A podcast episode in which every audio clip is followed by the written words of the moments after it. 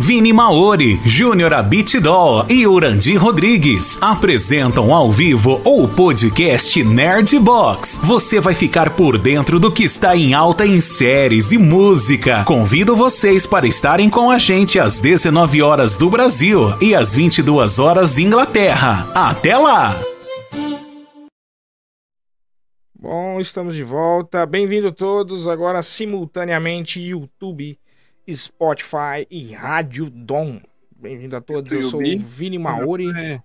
Hoje eu estou aqui com Júnior Abetibol, ou Juninho Beatbox.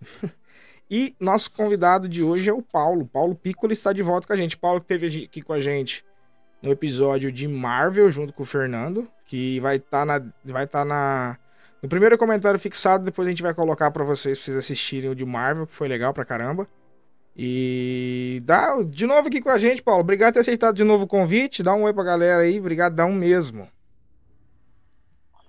Boa noite, pessoal. É muito bom estar aqui de volta com vocês. O pessoal que ouviu a primeira está ouvindo agora também. Muito obrigado. Continua aí. Vamos só crescer isso aqui. E sempre que precisarem de mim, eu tô aí. aí. Como eu costumo brincar aqui em casa, eu tenho um grande, um grande aglomerado de conhecimento quase inútil. Ó, boa, boa. positivo, uma invasão zumbi, a gente tá na frente de todo mundo, meu amigo. Tanto conhecimento inútil. Vocês estão aí, né? Isso aí é o que mais, é o que mais a gente tem acumulado, né? Com certeza. É, o... Olha o nosso tamanho. Ah, é, pois é, olha, olha o nosso tamanho, né? Não tem, não tem nem como. conhecimento, meu amigo, respeitem. Ô, ô, Paulo, vamos fazer umas. umas uma, já que você não. Porque a Amanda participou do nosso episódio de Senhor dos Anéis.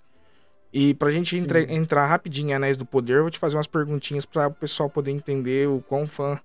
O quão fã você é da, da saga. Quando que você começou a acompanhar? Os, quando que você começou a acompanhar Senhor dos Anéis? Cara, eu conheci Senhor dos Anéis quando lançou o primeiro filme lançou uhum. o primeiro filme do Senhor dos Anéis, A Sociedade do Anel. Sim.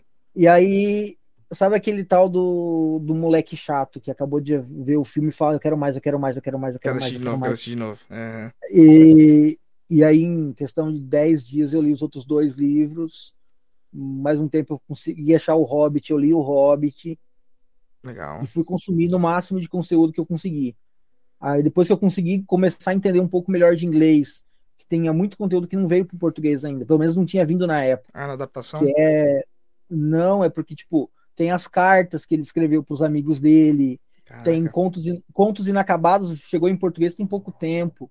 Tem muita coisa de conteúdo dele que não tinha vindo para o português. Uhum. Eu li Cimarillion, que. Sim. Cara, Cimarillion é um, é um, é o ápice do, do que é Tolkien, tá ligado? Uhum. E, e aí, assim, eu fui acompanhando muito disso, muito, lendo muito, fui assistir os filmes, me decepcionei um pouco com, com os filmes do Hobbit. Entendo o que fizeram, mas me decepcionei com algumas coisas, gostei de outras. Uhum. E, assim, é uma coisa que Tolkien é um negócio que você não para nunca, tá ligado? Eu, todo ano, eu reassisto todos os filmes, eu sempre que eu posso, eu tento reler pelo menos uma vez por ano O Senhor dos Anéis. Então, eu, eu, eu revejo a obra de Tolkien com muita frequência. Então, é isso que eu já eu até te perguntar. Então, curioso que, em vez de você, você fez o caminho inverso, né? Geralmente o pessoal isso. acompanha os livros, depois os filmes. O teu foi primeiro o filme, depois você se interessou em ler os livros. É, porque assim, quando saiu o primeiro filme, eu era moleque, tá ligado? Aham, não, aham. não tem aquele negócio de falar assim, ah, moleque, lê livro. É, não adianta, não, é, não lê. Eu, eu, tipo, tinha 10, 11 anos, aí eu falava, ah, você quer ler um livro de 1.500 páginas? Não. Não, nem. Você tá depois doido. Que eu, depois que eu assisti o livro, o, fio, o primeiro filme, eu falei, não, agora, agora eu vou pra esse livro de 1.500 páginas porque eu quero saber o resto. E aí você se aprofunda e tem sempre tem mais conteúdo, sempre tem mais conteúdo as cartas que foram publicadas dele póstumamente também tem muito conteúdo. Tem muita coisa que o Tolkien não tinha terminado de escrever e terminado de rever antes de falecer.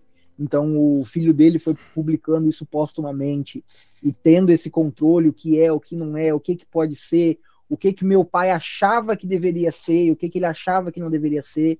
Caraca. Então, tipo, tem, tem muito disso. Só... Tanto que a, a origem dos orcs mesmo, ele, ele criou três origens possíveis. E ele, não, a, antes de morrer, ele não tinha definido exatamente qual das três que ele achava que deveria ser a correta. Nossa, cara. O, então, só para o pessoal entender, então, o Tolkien ele já, já faleceu, né? Sim, ele já faleceu já faleceu. algum tempo.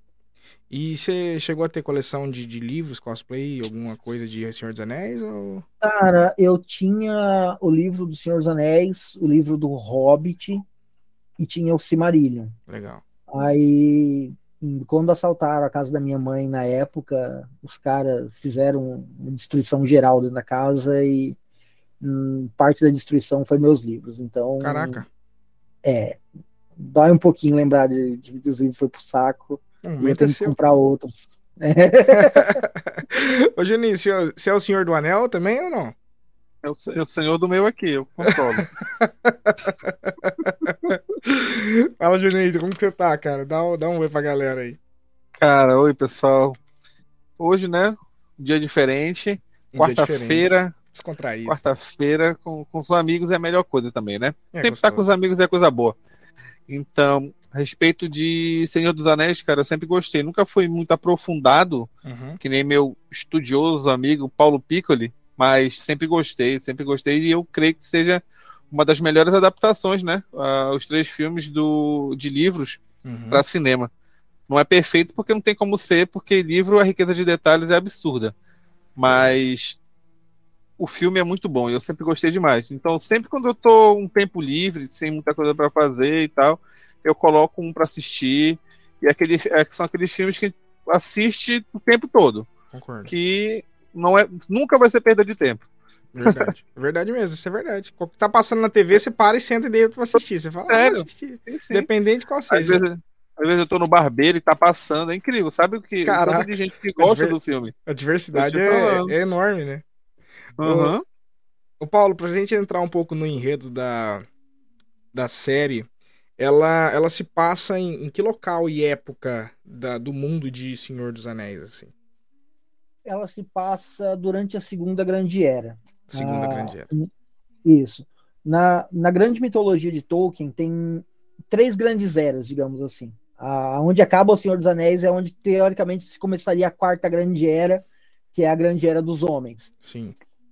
A primeira grande era é a batalha contra Morgoth, o primeiro Senhor do Escuro, que logo no começo da série fala que o grande Senhor do, novo grande Senhor do Escuro derrubou as árvores e tal.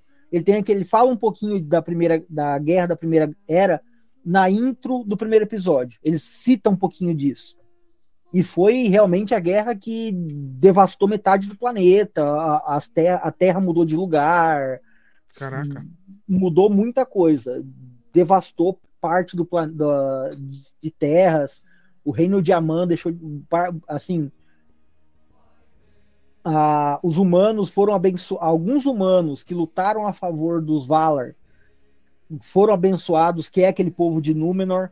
Uhum. Assim, para é, situar o, a, a, o, pessoal que está escutando, não está entendendo que eu estou falando Valar e, e assim.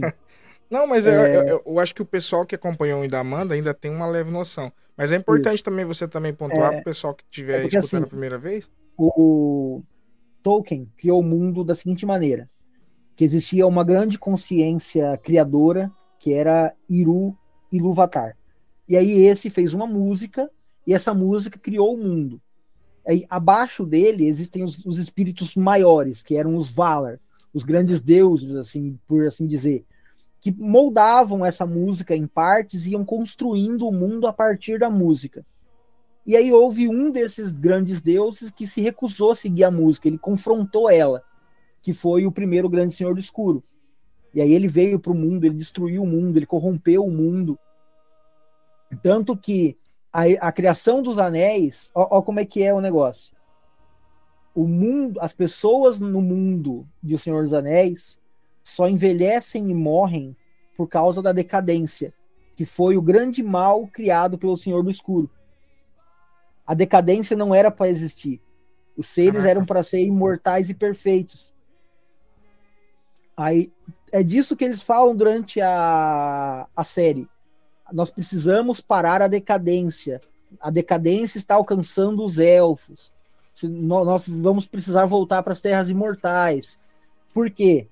Porque o mundo foi corrompido na sua, no seu cerne. E aí eles estão tentando é, aquela, aquela tentativa dos anéis é uma tentativa de burlar essa decadência. essa decadência. Os corpos mortais dos elfos são afetados pela decadência. Eles envelhecem. Os espíritos dos elfos não são. Esses são imortais. É por isso que é dito que os elfos são imortais. Eles não morrem e tal. Entendi. Milhares e milhares de anos. Porque o espírito deles, que é o Fea, não, não, não, não decai. Sim. Não é afetado pela decadência. O, pegando nesse gancho, tem, tem um, acho que um dos principais, se não o principal motivo nas, que mostra na série dos anéis ter sido cogitados a ser construídos é o enfraquecimento dos, da árvore dos, dos elfos, né? Ou... Aquilo foi colocado assim meio que como uma desculpa na série para justificar a busca contra a decadência. A busca hum. contra a decadência ela já existia, só que ela não era tão fiel, tão forte assim. O, aquele rei que demonstra que é mostrado ali, ele participa por muita coisa, só que o objetivo deles não era parar a decadência agora. O, o grande real motivo da criação dos anéis nos livros foi um tanto de, de ganância e arrogância. Aquele artífice que fez os, os anéis, Celebrimbor. ele, o Celebrimbor, ele era neto de um antigo, de um artífice ainda mais antigo dos, dos elfos, que era Fëanor. que foi assisti- o cara... estiver assistindo a gente pelo YouTube, Celebrimbor tá na tela. Ele, o que que acontece? Fëanor foi quem forjou as Silmarils. São três grandes joias, muito bonitas, muito poderosas, que dizem que a beleza delas quase purificou o coração do primeiro Senhor do Escuro, entendeu? É, é, ele, ele foi um artífice além de sua, além de todos os outros artífices elfos. Só que ele também foi muito arrogante, ele foi muito presunçoso é, por causa de coisas que ele agiu, houve o primeiro grande fraticídio dos elfos. Houve uma grande guerra entre elfos que eles se mataram assim destabeladamente. E daí assim, ele o Celebrimbor tem a vontade de conseguir alcançar o legado do avô. Entendi, mas não vamos atropelar que nós vamos chegar lá. Eu tô com uns tópicos aqui para nós chegar nesse ponto. é, Pra gente começar numa linha do tempo, uma linha do tempo pro pessoal entender, que, que anéis que são esses aí? Explica da maneira mais, digamos assim, esdrúxula. Quais são esses anéis? Existem. Foi forjado primeiro. São 16 anéis que foram forjados primeiro, que são os nove anéis dos homens e os sete anéis para o Senhor dos Anões. Quando o Sauron fez esses anéis, Uhum. O objetivo dele não era corromper anões e humanos. O objetivo dele era corromper elfos. Ele mais procurou no caso. Isso, ele procurou os elfos se apresentando como Anatar, o senhor dos presentes, o senhor das dádivas. Quando ele se apareceu assim para o rei elfo, lá naquela cidade que vocês viram lá da árvore e tal, ah. ele falou: não, não, não, acredito em você, não, tem, tem coisa errada. Aqui você não entra. E aí ele foi até o Celebrimbor. E aí aquela ganância do Celebrimbor fez ele aceitar o cara. Então, o... E aí ele ensinou o cara a fazer os anéis. Ele o... forjou os 16 anéis junto com o Celebrimbor e fugiu, escondido, sem ninguém saber quem que ele era. Esses 16 anéis estavam prontos. Ele ia distribuir entre os elfos. Só que na hora que ele forjou, aí ele foi para a Montanha da Perdição e forjou um anel usando metade da alma dele como essência do anel. Para fazer o anel, ele usou metade da própria alma dele. O, o Celebrimbor. Big Boom. Tipo Não, o Sauron. Ah, o Sauron. É por isso, é por ah, isso que entendi. um anel é tão poderoso. É por isso que ele precisa de um anel. O personagem... Ele tá com metade da, da alma dele no corpo dele e a outra metade no anel. Só pra você não perder o raciocínio, o, o personagem relatado na, na série, ele existe nos livros? O Halbrand? Não, ele foi uma conveniência de roteiro. Entendi. Porque ele, eu entendi o porquê eles colocarem o Halbrand. Eles não queriam jogar ah, na cara para quem já leu os livros anteriores, já tinha esse conhecimento prévio, que aquele era o Sauron. Hum. É por isso que eles não colocaram o cara chegando como Anatar. Se entendi. o cara chegasse apresentando como Anatar, os caras, não, esse é o Sauron, beleza, ah, a gente já sabe. Ah, entendi. Puta, eu queria deixar esse... Prenderam o suspense até o final. Tentei. E eu acho que esse foi o grande erro da série. Ah, é? Porque, assim, eles trabalharam muita coisa muito boa durante a primeira temporada. Só que aquele último. O que aconteceu naquele último episódio, pra a Forja dos Anéis, aquilo é uma temporada inteira, cara.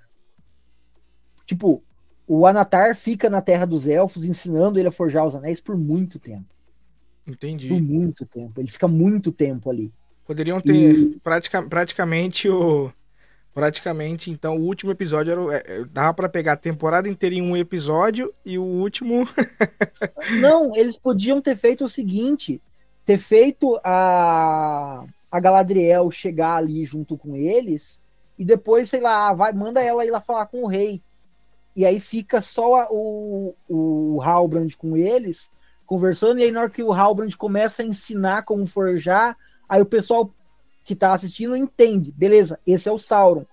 Aí tipo, poderiam deixar como cliffhanger da temporada ah, o entendi. Sauron começando a dominar a cidade dos elfos. Entendi. Porque ele basicamente comanda. Tem uma sociedade secreta de forjadores naquela cidade élfica que eles forjam anéis, são especialistas em, em, em construção. Eles são exímios artífices. E, e o Celebrimbor é só o líder deles. Só que daí, o que que acontece? Quando o Sauron forja um anel, todo mundo que participou da forja dos 16 sente. Porque o impacto que ele cria no, no mundo, forjando um anel que tem metade da alma de um semideus, Hum. O Sauron, ele é teo, assim, vamos para encaixar mais especificamente, ele é um Maiar. Ele é um espírito equivalente a um arcanjo, a um, a um anjo, uhum. a um semideus. E aí ele pega metade da alma dele e põe nesse anel. Então, tipo, tem muito poder colocado dentro de, uma, de, um, de um anel. E, e, e, aí, e esse parte desse poder ele colocou naqueles primeiros 16. Justamente para todo mundo que usar os anéis, ele conseguir enxergar o que a pessoa enxerga, ouvir o que a pessoa ouve e controlar o que a pessoa pensa. O objetivo dele com os anéis é esse, é controlar de longe. Só que o anel ele tem poder exponencial. O anel é Quanto é o mais, Quanto mais poderoso você, você viu que é... ele colocou, ó, você só, só um comentário que não podemos deixar passar foi que o Sauron colocou a alma no anel. Então, Juninho, o nível de é. dedicação. A Big Mom. É, é, é tipo a Big Mom, exatamente isso. Ó, para quem é fã de Harry Potter, o um anel é como se fosse um Horcrux. Exatamente. A ideia Legal. tanto que muita gente diz que a ideia da Horcrux saiu do foi baseado ali. É fácil.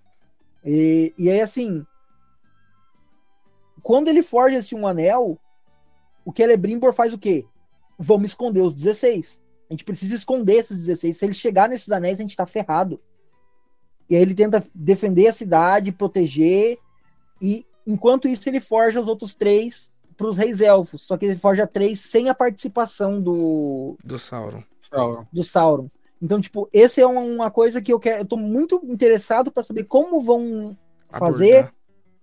Porque os três anéis foram forjados depois dos 16. E não o contrário. E na série eles forjaram primeiro os três anéis dos reis elfos. Entendi. Pra depois forjar os e, 16, então. Isso, ele forja como uma medida de. Uma contramedida. para se acaso o Sauron conseguir alcançar os anéis. O Sauron, mais pra frente, ele ataca a cidade dos elfos, ele toma ela, ele assassina o Celebrimbor, rouba os, os, os 16 anéis, e aí ele começa a tentar dominar. Ele entrega parte dos anéis para os anões.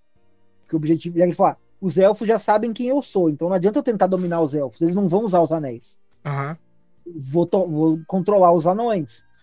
Os anões, que... eles têm outra situação, né? Força de vontade Só... deles de, de ser controlado. Aí, o que nem é pela força de vontade, é pelo jeito como eles foram feitos. Os elfos e os humanos foram criados para nascer no nosso mundo. Os anões é, foram criados por um desejo de Aule. Aule era o, era o deus da, da forja e da, da construção. Uhum. E ele estava muito ansioso para que os elfos nascessem, ou que os humanos nascessem, para ele ensinar eles a fazer aquilo. E o tempo não passava, não passava. O que, que ele fez? Ele pegou pedra e construiu as, os primeiros pais, os pais das primeiras famílias anãs. Entendi. Aí o que, que acontece? Esses pais ele fez em pedra, então por isso o corpo dos anões são tão resistentes. E ele fez os anões porque quando ele fez isso, eles estavam guerreando contra o Melkor, que era o primeiro grande senhor do escuro. Então ele já fez o, os seus filhos, digamos é por isso que eles são chamados de filhos de Aule, os anões, chamam de os filhos de Aule, de uma forma que eles fossem resistentes ao mal, resistentes à escuridão. Então, os anéis no dedo do anão não tem efeito nenhum. nenhum. Entendi. Aumenta um pouquinho a, a, a vita, o tempo de vida deles, aumenta. Mas eles não conseguem ficar invisíveis. Eles não são controlados, eles não podem ser controlados. Só que o anel afeta os anões de uma maneira diferente. Ganância. Eles são nem a, tanto a ganância. Os anéis amplificam tudo aquilo que o anão é. Então, se o anão já tem uma predisposição para ganância, ele vai ficar muito mais ganancioso. Hum. Se ele tem uma disposição para febre, para febre do ouro, ele vai ter a febre do ouro. Violência, se ele vai ficar tá, mais violento. Ele é exatamente. Entendi. É, é amplificador, é, né? Assim, o, o, é assim, e aí o anel tem um outro, por causa disso, ele tem um outro mal que ele afeta os anões. Ele é um chamariz de dragão. Caraca. O, o, o, o, a ganância que aquele anel puxa, a energia maligna do anel, atrai os dragões. Então, é, é, uma, é uma contrapartida. Tanto que dos sete anéis dos anões, quatro, três ou quatro deles foram destruídos por dragões. Caraca. Em ataques de dragões às, às cidades anãs, aqueles anéis foram destruídos. E, e os outros, o Sauron recupera durante a, a guerra, durante o Senhor dos Anéis, ali, aquela história. Não é mostrado nos filmes, mas ele recupera esses anéis. Do mesmo jeito que, tipo, no filme a gente vê a batalha em Minas Tirith. Uhum. A batalha ali e tal. Mas ao mesmo tempo, está sendo atacado a Floresta Negra. Então, o pai do Legolas está liderando o exército dos elfos para proteger a Floresta, a Floresta Negra. A Galadriel está com os elfos da, da, da floresta atacando a, aquela primeira fortaleza do, do Sauron. Se vocês viram no, no filme do Hobbit, ele, ele tá atacando aquele, aquele lugar, ela destrói aquele lugar. Tem parte dos exércitos do, do leste que estão atacando a cidade do lago e a montanha solitária atacando as montanhas azuis. Então tem uma guerra com os anões ali. tipo, a guerra, a gente viu um ponto da guerra no filme a guerra acontece em múltiplos pontos diferentes. Simultâneos é, ainda, né? É, ele não estava atacando um lugar só, ele estava atacando. Ele queria dominar o planeta todo, o, o toda o, o reino, a Terra-média. Então, assim. É, e aí ele foi para os homens. Ele falou: não, adianta, não vou conseguir controlar os, os anões. E aí ele vai nos, nos, reis, nos reis humanos. E nos humanos, o anel corrompe eles Sim. incrivelmente. Uhum. E aí é a hora que ele comanda todos os, os, reis, os reis humanos. O principal deles é chamado de o Rei de Angmar, ou o Rei Bruxo, que é o que a gente vê principalmente é o líder do, dos nove. Dos nove. Líder dos, é, o, o, líder dos Nazgûl. Ele é o, o, o, o grande líder. Então, assim, essa parte aonde ocorre a forja é uma parte muito, muito importante da Segunda Era. Porque a hora que ele vai lá, ele corrompe o Celebrimbor, ele começa a, a organizar a, os confrontos, ele, come, ele ainda nem se tornou o Senhor dos Lobisomens, ele ainda tem, tipo, tem um monte de coisa que ainda tem a, a, acontecer que, que não, aconte, não aconteceu ainda, entendeu? É, eu acho eles que... tornam Senhor dos Lobisomens também? É, porque ele é. É difícil de explicar isso, mas ah. o.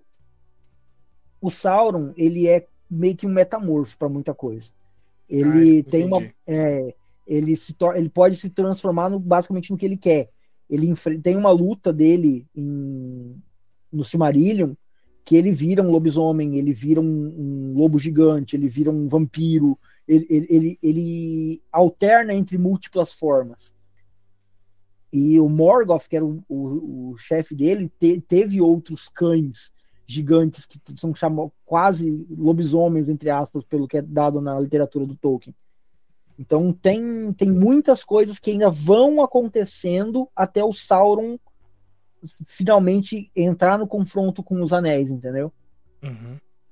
Ah, e a segunda, o final da segunda era é a hora que cortam o anel do dedo dele fora. A primeira, o final da primeira era é quando o Morgoth é derrotado. Sim. Aí começa a, a, segunda era. A segunda grande era dura muito tempo. Aí já no final da segunda grande era, no meio do, do meio pro final da segunda grande era, começa a Forja dos Anéis. Aí é a hora que vem os dois magos azuis para para Terra Média, que daí eles são os magos que vão para o leste. Então, o... aí Só, tem. Antes, antes de continuar, aquele mago que aparece na série, você acha que é um dos magos azuis? Você acha que é o Gandalf? Qual que é a tua opinião? Eu, sugestão? Eu acho que é o Palando. São, são um dos... quatro. São, são um dos, um dos dois magos azuis. Ah, entendi. Porque o Gandalf foi o último dos magos a vir para a Terra-média. Até depois do, Rada, de... do Radagast? Isso. Primeiro veio os dois magos azuis durante a segunda, a, durante a segunda era. Durante a segunda era só veio os dois magos azuis. Aí, na, e aí eles foram um, confrontar as forças do mal no leste. E aí isso é um indicativo de eles pro, provavelmente sejam dos magos azuis porque ele fala da constelação e aí as moças lá falam, é um, um povo no leste, é no leste, você tem que ir pro leste. Então provavelmente ele vai confrontar o mal no leste, então provavelmente eles sejam um dos magos azuis. Uhum. Mas tu não acha que pode ter algum fanservice de botar o Gandalf na Tora? Cara, eu, eu acho. Eu, eu espero que não. Eu, eu, eu sinceramente. Eu tenho esse medo, eu acho que. Eu, espero que, que não. Acontecer. Porque assim, o Gandalf, ele é o último a vir. E ele tem um motivo muito bom por ser o último a vir. Ele é o último a vir porque ele, de todos os cinco magos que vieram para a Terra-média, ele é o único que tem medo do Sauron. Ele, ele fala pro Valar, que é o responsável por ele, que é, se não me engano, é Manwë, que é o, o, o Valar dos Ventos e da, dos, das águias e tal, que ele tem medo do Sauron. Ele tem medo do servo do Senhor do Escuro. E aí Manwë fala para ele: "Não, você vai, então você vai. Você precisa ir e confrontar o seu medo para você poder evoluir, para você poder ser alguém melhor, você precisa confrontar o seu medo. E é por isso que ele vem para a Terra Média. E aí ele é o último a vir. Vem primeiro os dois magos azuis. Aí no começo da terceira era vem o Saruman junto com o Radagast. Os dois vêm meio que juntos ali quase. E o Saruman vem como o líder deles, o Mago Branco, para liderar e tudo mais. E depois, quem chega é o. É o Gandalf. Quando o Gandalf chega, um dos, dos portadores dos Três Anéis Elfos está indo embora. Está voltando para as Terras Imortais de Amã. E é a hora que ele entrega para o Gandalf o Anel do Fogo. Ele entrega o anel do fogo pro Gandalf naquele momento. O Gandalf não, tem um anel, né? É. Os três anéis elfos estão o anel da, do fogo com o Gandalf, o anel da água tá com a Galadriel, se não me falha a memória, e o, anel, do, e o anel do vento tá com o Elrond. Uhum. E o anel do é. Elrond nem foi dado inicialmente para ele. O anel é dado para Gil-galad, que é o primeiro, que é aquele rei elfo que a gente viu na Sim. série. O anel uhum. fica com ele. E aí quando o Gil-galad não vou dar esse do, do mas, mas isso é no livro, então é, pode falar, porque é no livro, de repente eles é, mudam na. Quando ele morre ali, ele passa o anel pro. Pecado pro E aí o Elrond fica com, com o anel da, do como responsável de Valfenda.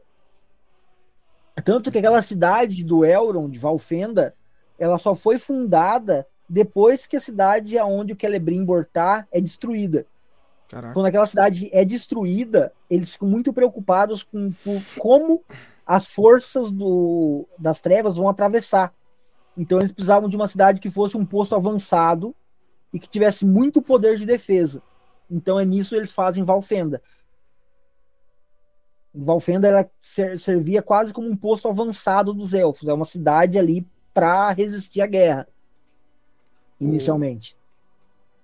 Beleza. A gente passando de passando da passando dos anéis que são anéis, é, como que o, o, Sauron conseguiu manipular os elfos? Além de se. No caso que na, na série mostra que ele foi como Halbrand, mas nos livros acho que foi diferente, né? Ele teve uma outra então, caracterização. Nos livros, ele, ele procura os elfos se apresentando como Anatar, um, o senhor dos presentes e das dádivas. E aí ele vem como se dizendo um enviado dos Valar, dizendo que foi enviado pelos deuses uhum. para ajudar eles na construção, ajudar eles a tornar esse mundo melhor. E que vai ensinar as técnicas de forja mais precisas e, e mais o melhor possível, o maior conhecimento possível para os elfos.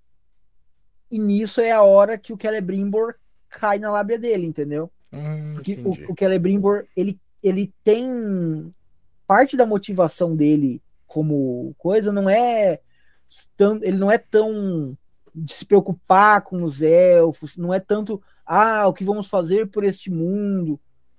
O motivo da corrupção do Celebrimbor a ganância. foi a ganância, foi a vontade, o desejo de ser o melhor, de ser o maior.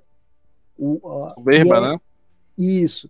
E é muito é muito disso é o que o Tolkien gosta de trabalhar nos livros dele que as pessoas são corrompidas pelos seus próprios desejos, pelas suas próprias vontades. Que ninguém.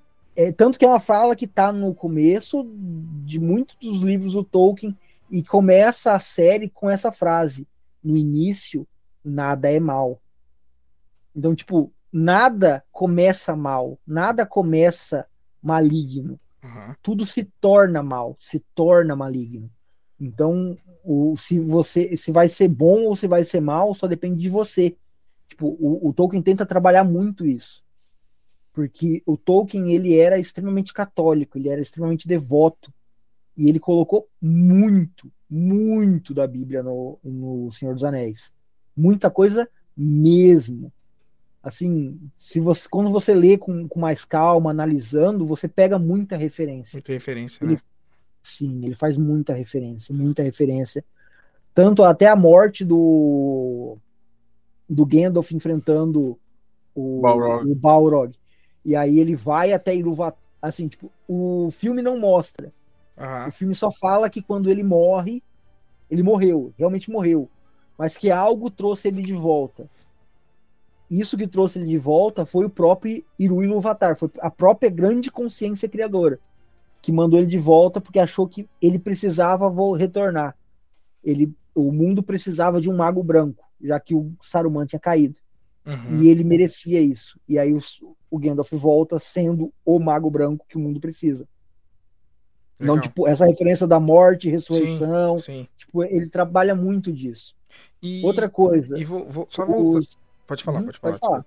Não, não, pode continuar o... pra gente voltar depois ali na, na questão do Sauron os ma o Sauron e os magos são iguais.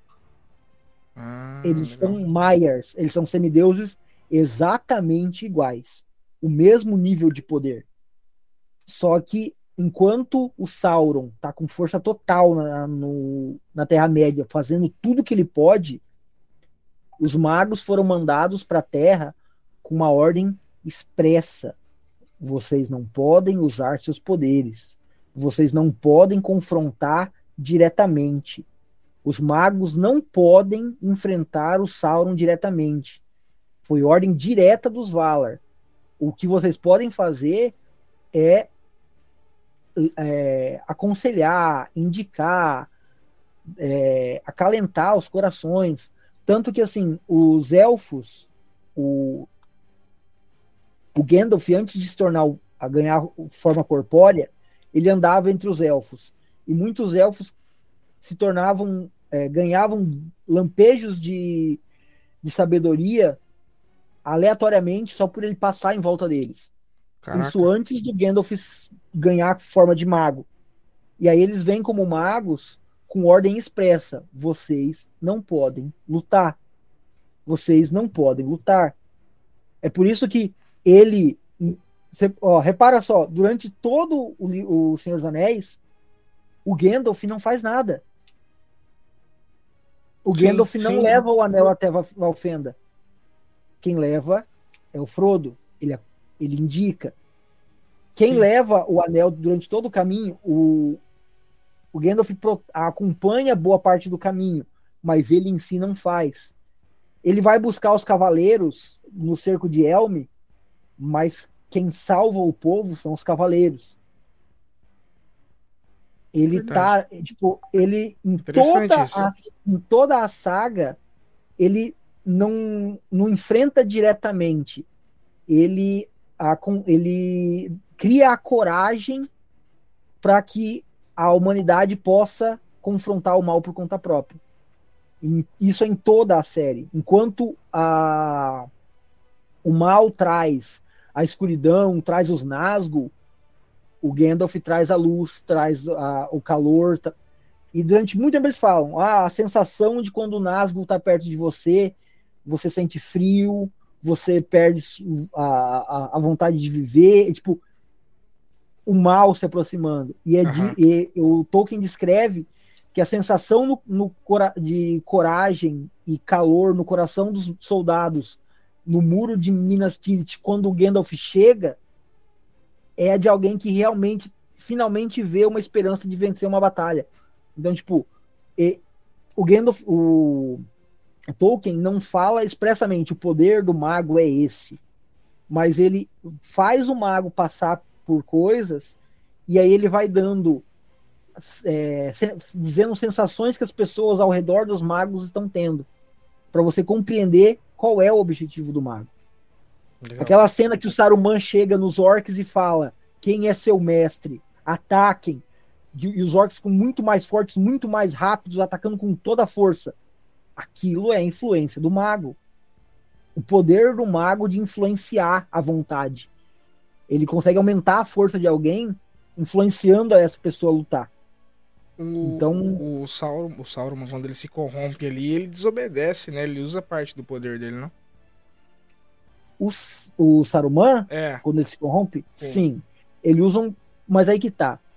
Quando eles ganham forma, ganharam a forma corpórea para vir pra Terra, eles perderam isso, eles perderam muito acesso ao próprio poder. Mesmo hum. ali, ele tá limitado. Entendi. É por isso que ele, ele se torna serviente ao, ao Sauron. Eles são iguais, né? Eles são iguais, mas ele se torna servo do Sauron no As Duas Torres. Ele escolhe, né? Isso, porque ele não tem poder para enfrentar o Sauron. Ele não, ele, o poder dele tá conciso, tá preso. Ele não pôde vir com o poder dele.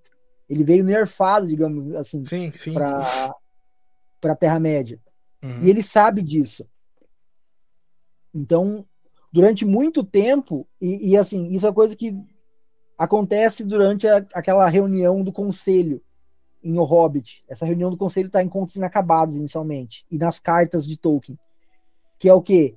O, o Saruman fala para todo mundo: não, no, o, o, o, necromante não tem nada a ver, não. Não, não tem nada lá, não. O Sauron tá, o, Sauron, o Gandalf está viajando. Não, não precisa investigar isso, não. Deixa que isso aqui eu investigo. Mas ele já, ele já tava, já tava com outras intenções ali já. Ele estava procurando um anel. Ele estava usando todo o poder dele para varrer o rio inteiro atrás de um anel. Porque se ele alcançasse um anel, ele teria parte do poder dele. Nossa. E aí. Qualquer, dos, então, qualquer anel. Não, ele precisava usar um anel. Ah, é, é, um, ele tava caçando o anel, e, entendi. Ou um anel. Uhum. E, e é assim, ele ele estava nessa busca, ele tem, ele foi para Isengard, porque em Isengard tinha os livros antigos de elfos e homens que continham é, informações das forjas de anéis. Havia livros de Celebrimbor lá dentro. Se ele, ele foi lá atrás, ele foi atrás de informação. Aí se ele soubesse Tanto... que ele não precisava nem, nem de muito poder, bastava contratar o Smeagol ali. E, e aí, assim, tanto é, isso é um detalhezinho bem interessante. Se você assistiu O Senhor dos Anéis, A Sociedade do Anel, na hora que o Gandalf vai falar com o Saruman, ele tá andando com o cajado. Se você hum. olhar na mão dele, ele tá com um anel na mão. O Aquele Saruman. é um anel que ele tem. Saruman. Ele tá com um anel que ele tentou forjar. Ele tava tentando fazer anéis e não hum. conseguia. Isso é informação que tem nas cartas do, do, Legal. do Tolkien. É, são informações extras que eles colocam como pontinhos assim jogado no filme, entendeu? Uhum. No filme, na série, em alguma coisa do livro. E o objetivo do. Os easter eggs, né? Do. O Gandalf aparece também, né? O, o anel Usando. do Gandalf, ele é, você vê o anel no dedo dele na cena dos Portos Imortais, lá no final. Na hora que ele fala, os anéis já perderam seu poder. E aí os três colocam um anel. Porque o Gandalf não podia usar o anel. Nem o Gandalf, nem nenhum dos três. Durante muito tempo, porque assim. Eles, mesmo... eram, eles eram guardiões dos anéis, mas não poderiam usar. Eles para você entender o que, que acontece. Hum. Os três anéis foram forjados sem a participação do Sauron. Uhum. Porém, eles foram forjados com a técnica do Sauron. Entendi. Então, mesmo que o Sauron não participou diretamente, ele tem uma participação indireta nesses anéis. Então, ele ainda tem poder sobre os três anéis. Sim. Só que ele não é um poder tão controlador quanto ele tem sobre os 16. A, a, grande diferença está ali. Tanto então, é que. Enquanto... 19 anéis, né? Isso. São os, é, o poema fala: três anéis para os reis elfos sob este céu, sete anéis para os senhores anões e seus rochosos corredores, nove anéis para, senhores, é, para os reis humanos é, ao eterno sono. E aí, um anel para o senhor do escuro em seu escuro trono na terra de Mordor um anel para todos governar, um anel para as sombras trazê-los e nas sombras aprisioná-los, um anel para o Senhor do escuro em seu escuro trono na terra de Mordor, onde as sombras se deitam. Tipo, ele, ele construiu os anéis para dominar. decorou até, o, ter... até o poeminha, cara. Pô, mano, esse poema é, é, é, é absurdo. Cara. Pode falar, é foda, é foda mesmo. É. e aí, assim. Many friends. Ah, quando. eu tô 10, tentando me controlar. Da, tô me controlando da, mais do que no primeiro. Depois da meia-noite tem problema, não. e aí, assim, tem muita coisa que, eles, que ele coloca ali que é justamente isso.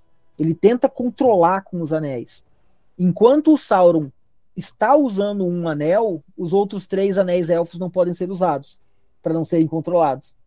Então, tipo, durante a, a batalha, enquanto um anel não chegou ao Sauron ainda, eles usam parte dos poderes dos anéis. Depois que ele tira. Ah, tem... ah entendi. Isso. Entendi. Depois Só que o Sauron tá com dele, eles não usam mais, para não ser controlados. É, isso. Só que assim, o anel dos elfos, o poder deles não é um poder muito grande. Eles têm um único poder que é parar a decadência. O único poder dos anéis elfos, basicamente, é esse. Tanto que você vê que Valfenda não envelhece o, o tempo em Valfenda passa diferente, o, o, é tudo bonito, tudo protegido. Uhum. Lembra que quando eles chegam em Valfenda, o Frodo fala: Isso nem parece, é, isso parece uma cidade de tempos de tempos longínquos do passado. Tipo, essa não parece uma cidade que existiria hoje, entendeu? Tipo, ele, ele percebe que ali é um local protegido, ele não sabe por quê. A mesma coisa naquela cidade do, do, de Elfos, onde a Galadriel tá. Aquela grande cidade que a gente conhece a Galadriel no, no primeiro filme. Uhum. Então, assim, tem muito. No primeiro, disso. filme, no primeiro filme de Senhor dos Anéis, você fala. Isso, no primeiro filme de Senhor dos Anéis. Sim. Que é a hora que a Galadriel aparece, que é a hora que ela se confronta contra o anel. Porque aí ela fala: não, agora que eu confrontei o anel, eu confrontei a a tentação, ó, ó, ó, ó, a jogadinha religiosa que ele faz, ó. Uhum. O confronto ao anel é o, é o, confronto à tentação, é o confronto ao pecado, é o confronto ao, a, é, ao controle.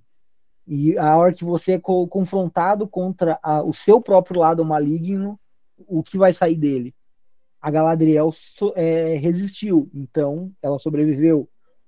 O Boromir foi, foi consumido, ele tentou roubar o anel. Ah, eu lembro, eu lembro, eu lembro. Uhum. E se arrepende disso. E aí ele morre triste consigo mesmo porque ele não conseguiu pedir desculpa pelo pecado que cometeu. É, e, e, e, assim, é, é, muito. Como posso dizer? O Tolkien, por ele ser um doutor em letras, um, um escritor, um, um, grande conhecedor disso, ele sempre colocou muito desses pontos assim escondido, um pedacinho aqui, um, um bem amarrado, né? Não fica, é, ele não deixa aquela história escrachada, ele não deixa o negócio jogado na sua cara, ó, oh, é assim. Não, ele se você para para pensar, você percebe o que ele está querendo te dizer. Mas ele nunca é taxativo nas coisas. Teve, teve uma coisa interessante que a Alessandra falou no episódio passado sobre Harry Potter. É, não sei se é o mesmo estilo dele como escritor, mas parece ser que ele escreve primeiro o começo e o fim e depois desenvolve os meios conforme assim o Senhor dos Anéis ó, ó, um, um, negócio engraçado. Como surgiu o Senhor dos Anéis? Ele estava aplicando uma prova para os alunos dele na faculdade e, e rabiscando o papel enquanto os alunos fazem a prova. E aí ele escreveu uma frase e de uma toca do chão e de uma toca no chão vivia um hobbit. O que é um hobbit, nem ele sabia. E... Nem ele sabia, ele só. É, é, ele só escreveu. Hum, de uma toca no chão é, existia um, vivia um hobbit.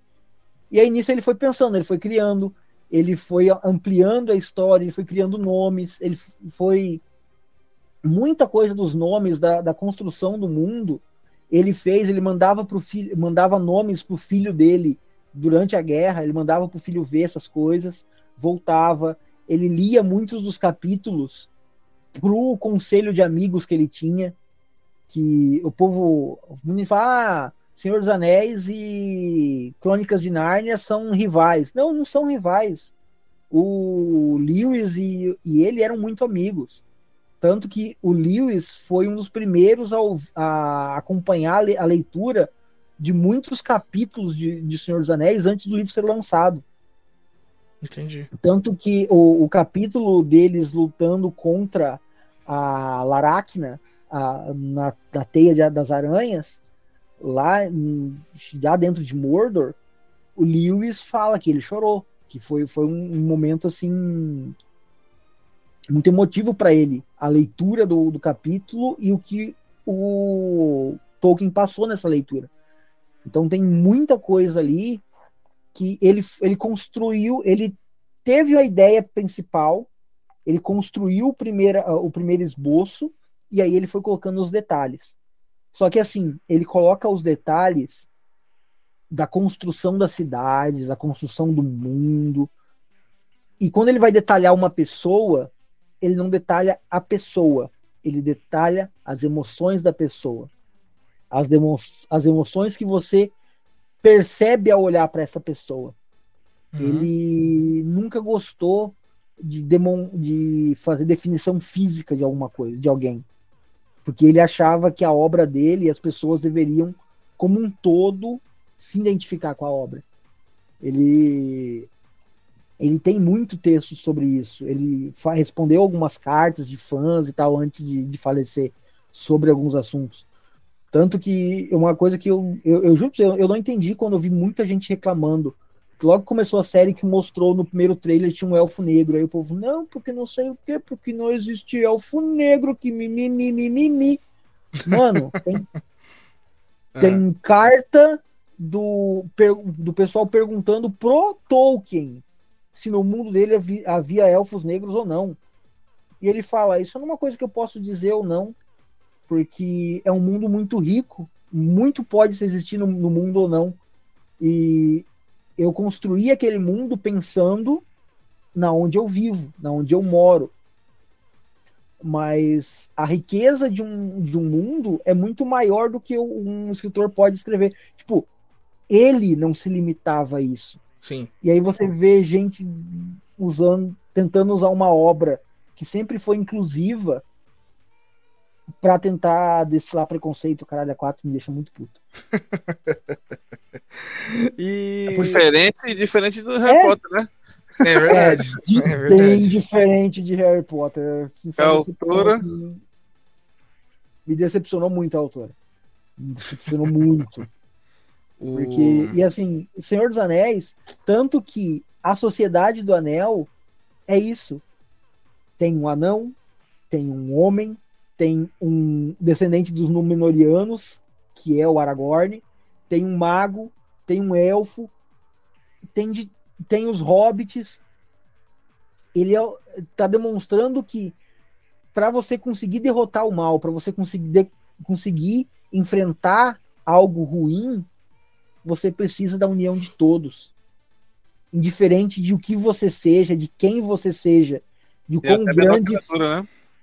Exatamente, mesmo a maior ou a maior, mais forte criatura, ou a menor e mais frágil criatura, precisam trabalhar juntos para conseguir fazer algo.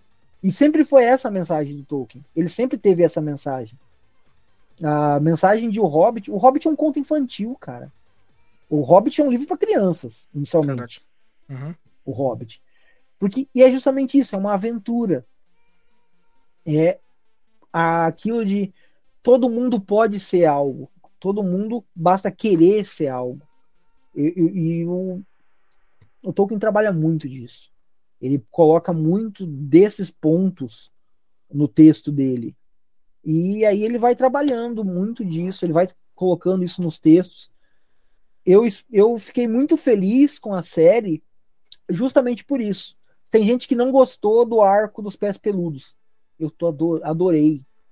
Por quê? Aquilo é suco do que é Tolkien, tá ligado? Uhum. O Tolkien é justamente aquilo. É a inclusão da família. É, é a, o vamos trabalhar juntos em prol de algo. Todos ajudam a todos.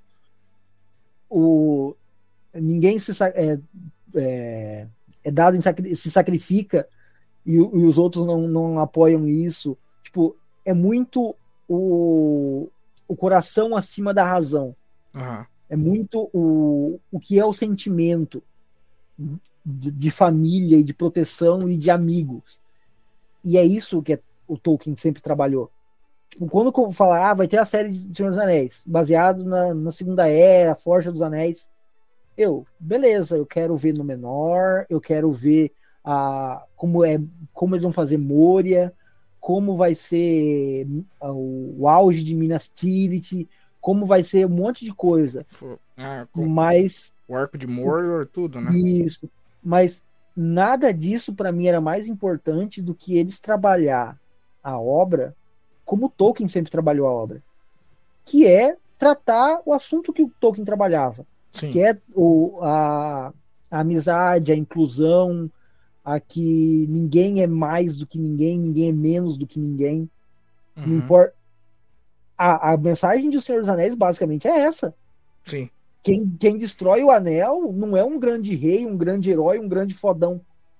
É uma pessoa comum. É uma pessoa sem poderes, é uma pessoa com medo.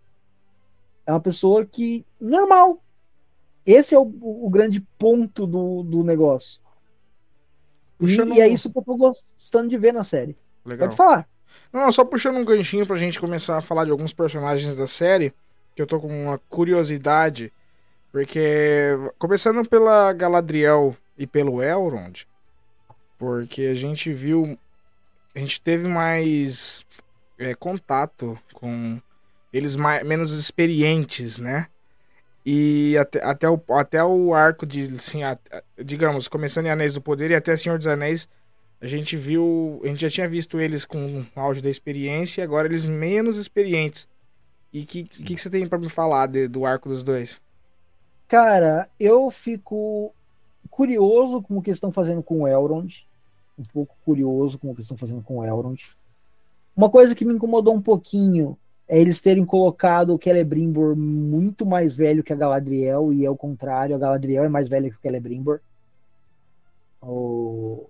E aí, assim, a Galadriel, ela é aquilo mesmo. Uhum. O povo, ah, Galadriel guerreira. É, irmão, Galadriel é guerreira. Galadriel é de faca na caveira, com ela não tem conversa, não. Ela, durante a guerra do fraticídio, ela lutou ativamente na guerra, ela puxou espadas e não. É dito que ela lutou brava, bravamente, brava e ferozmente, sem medo. Tipo, é, é ela é uma guerreira sanguinária, tá ligado? Ela, ela, com ela não tem conversa, não. Sim. O povo acha que ela é tipo um mago, uma maga. Não. Não tem elfo mago. É o Juggernaut não, mesmo ali. É... é... Ela, ela é forte, ela é rápida, ela é realmente uma guerreira exemplar. Ela não se tornou a rainha elfa à toa, tá ligado? Uhum. Ela, ela, ela, ela, não chegou aonde ela chegou à toa. Só, ela não chegou por política, né? Ela teve. É, ela, ela é forte. Ela é descendente de duas grandes famílias élficas. Que, uhum. E daí a, a junção dessas duas tornou ela no que ela. Ela é conhecida por ser a elfa mais bela que já existiu. Entendi. Por causa do cabelo dela. Sim. A, a existiam elfa... duas. Mas como assim? Existiam. É porque assim, existiam duas famílias élficas. Uma que os cabelos são de ouro. Hum. Do ouro. E a outra que os cabelos são prata como a lua. Hum. E ela, ela é de uma descendência de, de, de dois desses reis, de rei de neta de, de um rei de cada família. E ela foi a única elfa que nasceu com os dois, com as duas cores de cabelo ao mesmo tempo. Caraca. Ela tem o cabelo de ouro com fios de prata entre eles. O Randy escutando, e... o Randy escutando isso aqui em casa, ele deve estar tá... doido, doido. e... e daí assim, quando ele tanto que uma cena que muita gente que assistiu no filme ficou tipo, mas o que, que, que, tem de mais? Do Gimli, a hora, né? Isso, a hora que o Gimli pede o, o, o fio cabelo. de cabelo para ela. Mas essa cena também tem, um, tem um, a ver com o que aconteceu anteriormente, né? Sim. Fëanor, que foi o, o cara que forjou o Marius, que é o avô do Celebrimbor, pediu a, um único fio de cabelo dela três vezes. E as três vezes ela negou quase rolou uma guerra por causa disso, tá ligado? É, ele se, se, sentiu extremamente ofendido por ela recusar um fio, um fio de, cabelo. de cabelo dela. Porque ele queria usar o fio de cabelo dela para construir uma joia ainda mais bela e não sei o que, não sei o que. E ela, não, não vou dar. Não, não vou dar. O seu pedido tem ganância. Né? Não vou. e aí, o Gimli, quando ela fala, ela fala assim, você tem algum desejo? Ele fala, eu até tenho, mas eu não tenho coragem de fazer esse pedido. Isso não é algo que, que me caberia. Porque, e aí ela fala, não, peça, você não vai ser o único vai sair daqui sem, sem nada.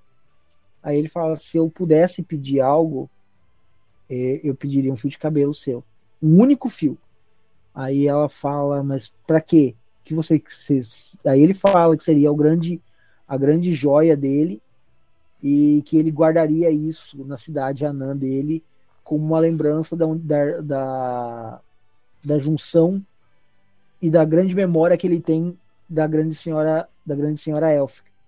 Porque assim, a primeira vez que ela fala assim, o que você quer? Ele fala assim, eu só quero uma, uma, oportunidade de poder olhar para a grande senhora Galadriel mais uma vez. E ela fala, não, você não, não vai sair daqui sem, sem um presente. E aí, na hora que ele fala que talvez isso, todos os elfos em volta ficam tudo tipo. Assustado. Puto, tá ligado? Isso, como assim? Esse cara pediu, pediu, pediu, um negócio que nem o Fëanor ganhou, como assim? E aí ela dá três fios de cabelo dela para ele. E é tipo, uma. Um pediu três vezes e não ganhou nada. E ele pediu um uma pediu só. Uma vez e ganhou três. Você acha e... que o. Você acha que Dá o. Pra ver que o Gimli, né? Puro. É. O Gimli é o único anão que já que adentrou as terras imortais. As terras imortais de, de Anor só vão para lá os elfos, apenas os elfos, e, o, e é ali onde mora os Valar, os, de, os, os, os espíritos maiores, os deuses, moram em Valinor. Eles moram naquela terra dos deuses. E aí só os elfos podem voltar para lá porque eles são os espíritos imortais, os filhos imortais de Luvatar. Uhum. Foi concedido ao final da Terceira Era aqueles que cujo espírito foi deturpado pelo uso dos anéis o direito de descansar em, nas terras imortais para que as, a alma fosse recuperada. É por isso que o Frodo, o Frodo, Bilbo. o Bilbo, eles vão para lá. Eles são dois hobbits e vão para as terras imortais, porque eles portaram o anel. Eles precisam que o espírito deles seja purificado, que eles uhum. possam ser purificados. E o Gimli ficou na Terra Média por muito tempo. O, ele e o Legolas reconstroem muita coisa do reino dos anões. Eles reconstroem muita coisa do reino dos anões, do reino dos elfos. E aí, quando o Legolas finalmente viaja para as Terras Imortais, o Gimli vai junto com ele. Mesmo sabendo que provavelmente ele morreria ao tentar atravessar. Uhum. Só que a ele foi garantido o direito de entrar por ser. É, foi garantido a ele o direito de entrar pela Galadriel. Por ser um, um o, seu maior, o seu servo mais fiel. Tipo, Caraca, é, a, a, Galadriel garantiu a ele o, o direito de entrar na, nas, nas Terras Imortais. É um negócio assim, bem, bem legal, tá ligado? Sim, você tá doido. O... Você acha que o Celebrimbor ele foi mal explorado na, na série, cara, que é um assunto certamente que causa divisão, divisão de opiniões, né? O Celebrimbor, ele foi um pouco mal aproveitado, um pouco sim, eu não vou negar não, foi sim. Eu acho que a Forja dos Anéis merecia uma temporada inteira só, só para trabalhar aquilo. Tinha muita coisa.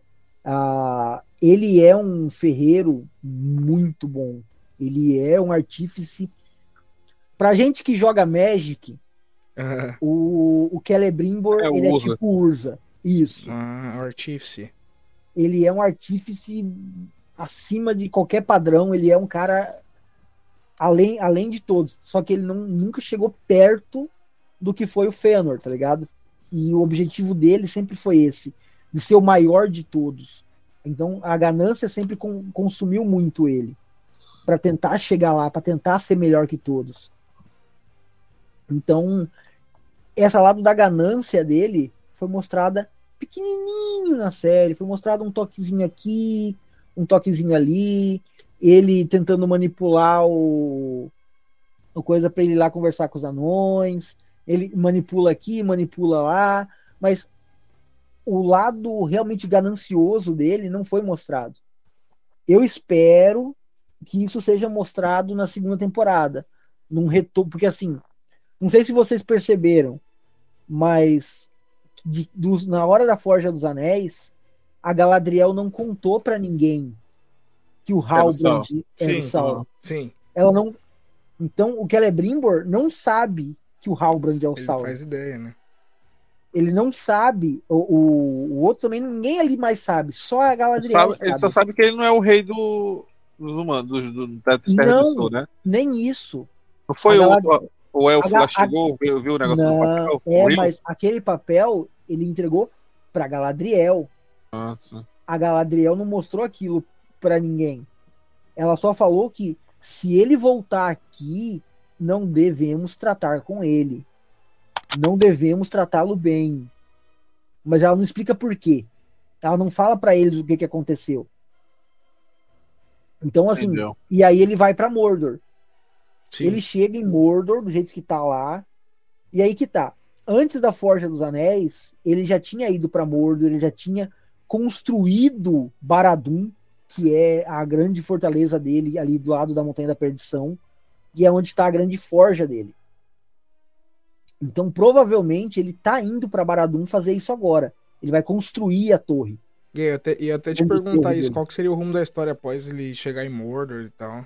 Ele, eu acho que ele vai chegar, ele vai dar um jeito de começar a construção da torre. E enquanto a torre é construída, ele vai voltar para para falar com o Celebrimbor. E aí sim ele vai se apresentar. Não, eu menti, mas eu sou a Natália. Eu, acho que ele vai jogar, dar essa jogada aí. Entendi. E aí, tanto que eu sou, eu sou o, dos presentes, ó, tô aqui mais mitrio, tô aqui mais metal para fazer os anéis. Ó, eu vou te ensinar a fazer de tal jeito. Então, ele pode, eles podem tentar colocar isso de uma maneira. Uhum. O showrunner, que é o responsável pela série, deu uma entrevista semana retrasada falando sobre o que eles planejam para a forja dos sete e dos nove. E aí ele falou exatamente assim: a forja dos sete e a forja dos nove. Então eu desconfio que na série eles vão separar esses dois pontos de forja. Hum, Existe uma séria.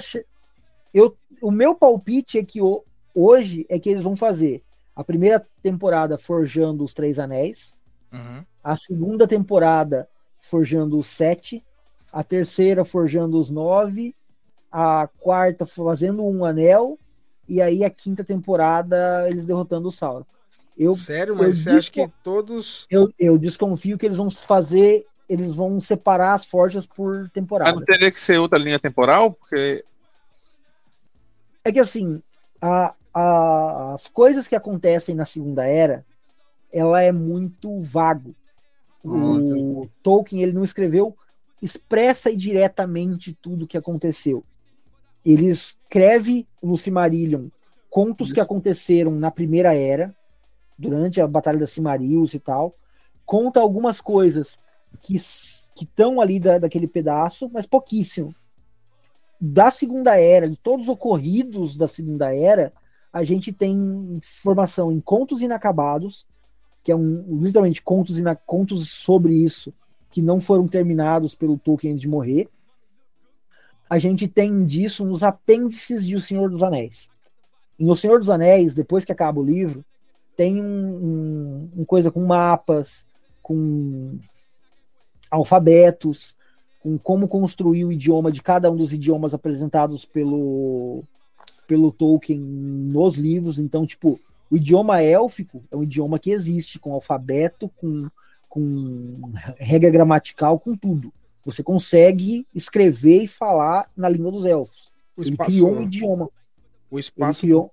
Ah, pode falar ele criou o idioma dos elfos. Esse idioma existe. O, o alfabeto existe. Ele fez a mesma coisa para o idioma dos anões, ele fez a mesma coisa para a língua negra, que é a língua dos uhum. orcs.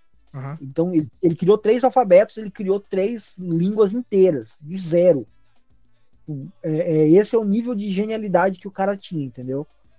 O, e... o espaço-tempo das forjas, então foi muita, foi, aconteceu muita coisa para poder ser explorado. Ó, nas, só para você ter uma noção quanto tempo se passou. Uhum. Nesse momento da série, ali a Galadriel, que a gente está vendo, ela tem em torno de uns 2.400, 2.500 anos de idade. A Galadriel que a gente Conservada, vê... né? Conservada, a, sim. A Galadriel que a gente vê nos filmes, ela já tá com, com quase 10 mil anos. anos. Ela tem 2.400, eu com 25 ela tá conservada.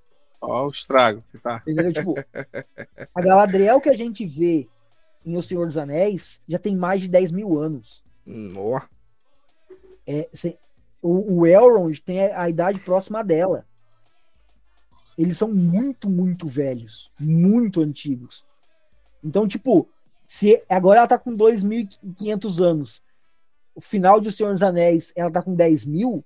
Cara, tem nossa. Pra caramba aí no meio. O, a segunda era acaba no momento que o Sauron consegue forjar o anel. Não, acaba quando é derrotado, o né? Isildur. Ah, o Isildur corta, o, anel, o anel. O anel do dedo dele. Ah, e tá. provavelmente o Isildur que corta o anel não é esse Isildur que a gente tá vendo agora. Isso que, cara, é, exatamente, porque Isso. eles iam ter que fazer um puta arco pra esse personagem. Isso. Uh, o Isildur que corta o anel é filho do rei de Minas Tirith. O rei é morto pelo pelo Sauron e tem a espada quebrada. E aí na hora que o Sauron vai para matar o Isildur, que é o príncipe que tá do lado, o Isildur pega a espada no chão e golpeia e consegue cortar o dedo do Sauron fora. É aquela mesma hora... que o Aragorn reforja, né? Isso, é a espada Isso. que é reforjada. Então, e outra diferença dos filmes para os livros. A espada, ela é reforjada em Valfenda antes deles saírem. Não é que ela é forjada e levada para ele lá no acampamento. De... Não. Ali, depois que eles saem de Valfenda, passa por Moura, passa... ele, ele tá já estava com a espada já. reforjada. Entendi. Só que ele não estava usando ela. Ela estava embainhada. Ele só desembainha ela na hora de ir confrontar os espíritos do abismo. Dos, dos, dos soldados traidores. Então, tipo, tem. Tem algumas mudanças na história que ocorreu. Mesma coisa, o, eles colocam no filme o Saruman morrendo caindo da torre. No, no, livro não é assim. O Saruman escapa da torre, ataca o condado, ah, queima ah, tá. tudo, destrói tudo. Condado e dos aí hobbits? É o... Isso. E aí, né? e aí os, os hobbits se juntam para enfrentar os, os orcs que ainda estão junto com o Saruman e o coisa, e liderado pelos quatro hobbits que vieram da Grande Guerra, entendeu? Caraca, e eles ganham? É, ganham, eles ganham. É, é Nossa, a primeira então, vez que então, os... então é... o, o, Frodo, ele no livro, ele é boçal, não é um bundão quando Fiquei meio bundão, cara. Parece ele. É, cara, eu, eu acho, eu acho. Ele é corajoso no livro. Mesmo no, no, no livro, a grande batalha ali, quem, quem conf... tem o grande confronto ali de força que guia e todo mundo é o Sam. É, então, e no, o, e no... o, o Sam é, é, é, é, o, é o nome a se dizer entre os, entre os hobbits, tá ligado? Legal. É que é o preferido do Juninho. Ele né? carregou coisa. Carregou. É, eu também acho. Ele, aquele último filme ali, ele carregou nas costas. É, é mas o Tolkien já tinha falado algumas vezes. Será que vocês não perceberam? O, o herói do filme é o Sam, o herói do livro não é o Frodo, é o Sam. Sim. Porque o Sam é aquele que, mesmo o amigo dele não acreditando nele, nunca desistiu. Nossa, mas teria sido muito louco ter essa cena. No... Morreu muito rápido no Stranger Things, né? Cara, teria, teria, sido muito louco essa cena no, no filme. Os hobbits lutando contra o Saruman e os orcs e ganhando ainda, imagina? É. É tipo, é a primeira vez que os, os que os hobbits entram em combate desde a da, da, criação deles, eles nunca fizeram um exército, eles sempre, nunca sempre fugindo, né? confrontaram. Né? Eles sempre fugiram, eles sempre se esconderam. E pela primeira vez eles têm que, que enfrentar para proteger o próprio a, a, o seu próprio povo, para proteger Sim, o próprio condado. Uhum. Isso. E o... é, é uma coisa muito importante, na verdade, da história. Os pé peludos, Mas... os pé peludos ali só param de migrar quando eles acham a região do condado ali? Então, isso é uma coisa que eu quero ver, porque é. esses pés peludos eles não existem nos livros. Ah, a caraca! É, é um negócio totalmente criado na série. Na série. Como se fosse. É, Igual o ancestrais do... Isso. Eles são ancestrais dos, do, dos hobbits. Isso me deixa muito animado, porque eu quero ver como eles vão trabalhar isso. Ah, que é eles vão dar como justificativa para deixar de ser nômade e ficar preso escondidinho, entendeu? Então, eu Mas até lembro eu, que eu a... tenho mais uma, Pode falar, Juninho. Eu tenho. Ah, não, vou continuar que a minha já é para depois, vai. Pode falar. Não, então eu lembro que a Amanda tinha falado que, os, que não é muito bem explicado que o, os hobbits simplesmente aparecem nos livros, eles não têm uma origem assim.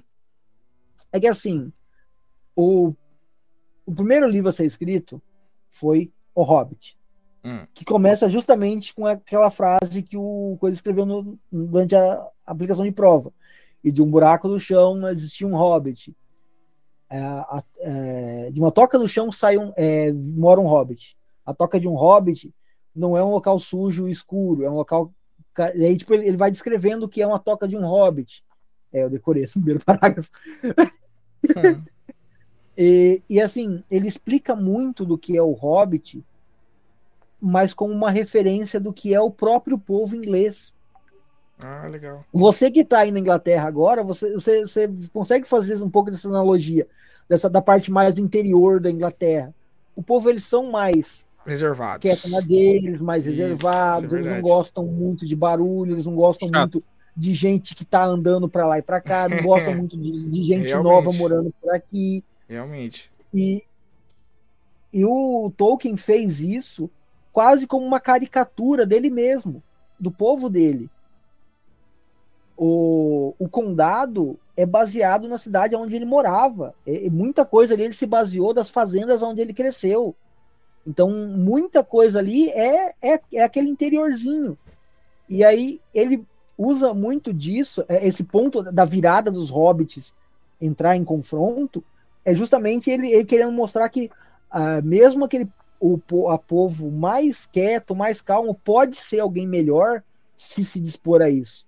Era quase como uma autocrítica, entende? Sim.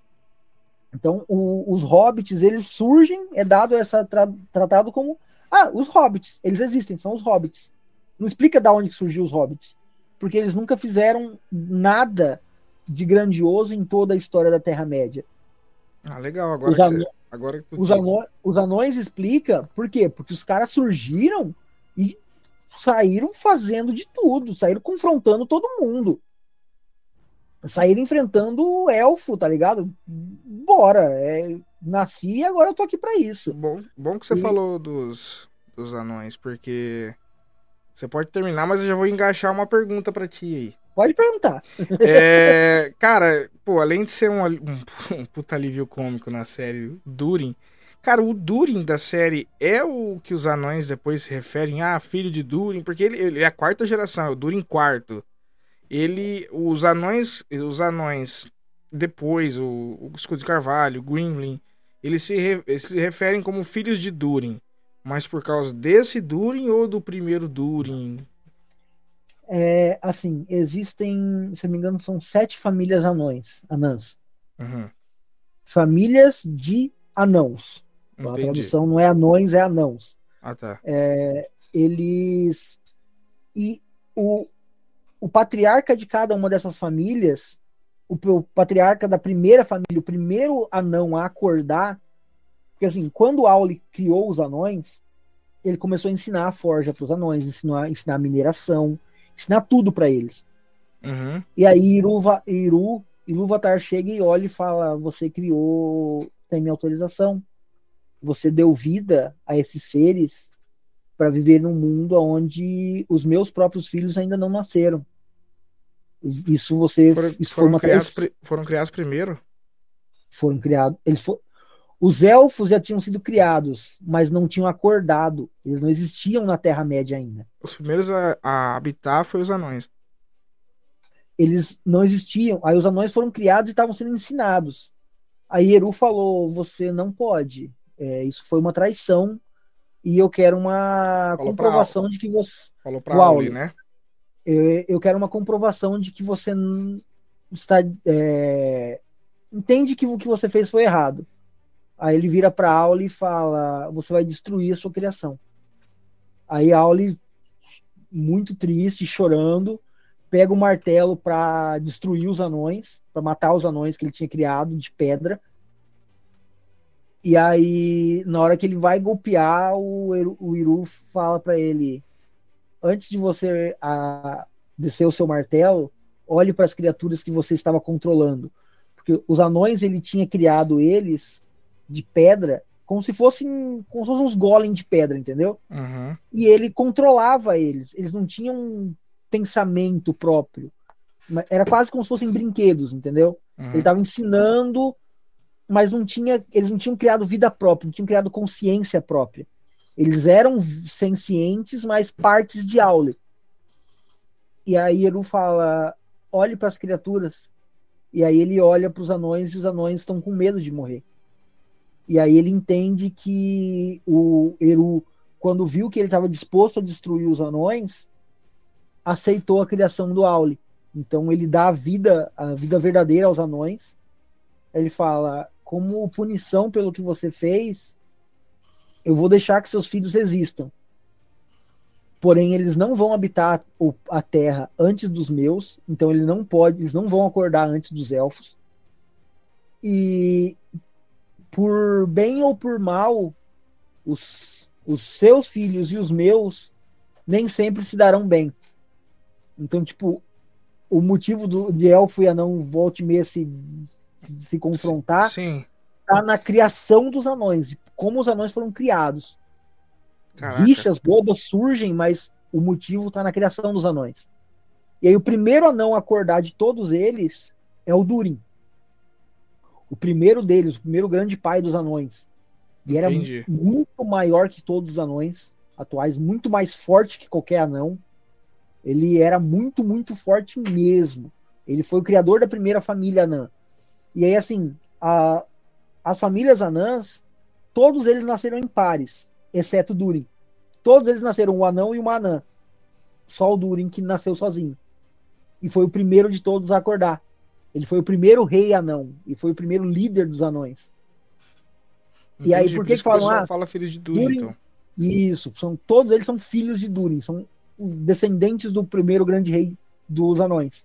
Ah, mas tem Durin segundo, Durin quarto. Não, não é que é Durin segundo, Durin quarto. É Durin. É, os anões têm uma uma crença de que grandes reis anãos podem re, renascer. E aí, hum. quando nasce uma criança anã que tem as expressões, parece muito com algum grande rei anão, eles acreditam que aquela é a reencarnação do rei anterior. E aí dão a ele o nome do anterior. Entendi. Então, tipo, é, Durin Muito quarto, quer dizer, como se fosse Sim. a quarta reencarnação de Durin, entendeu? Ele, mesmo sendo anões diferentes, eles têm essa crença de que você pode ser o que os seus ancestrais eram. Então, hum. tem muito disso. Os, os anões são, são, muito, são, uma, são muito protetores entre si. Sim. Eles, eles se, se defendem muito bem, eles constroem muito bem e eles são muito fortes. A, a, o nível de força dos anão, assim, uma das críticas que eu tenho a o, o filme do Hobbit é terem feito os anão lá que nem uns palhaços fazendo babaquice na mesa do, dos, uhum. dos elfos em Valfenda. Sim. Ah, bêbado, fazendo gracinha. Não, no livro eles não são aquilo. Eles são sérios, eles estão atentos porque eles estão numa cidade que eles não são bem, eles não se consideram bem-vindos e e eles em momento algum não falta com respeito com alguém. Era como se o humor de todos eles deviam ter, deveriam ser igual foi do escudo de Carvalho, né? Isso. Entendi. Todos eles são tipo para um anão a uma a coisa que é quase imperdoável é a falta de honra, a falta de caráter, a falta de respeito. Um anão não vai desrespeitar alguém sem um excelente motivo, jamais. Não, tipo, isso é uma coisa que às vezes eles variam. Hum, e, tipo, no, no filme do Senhor dos Anéis, isso tá bem retratado.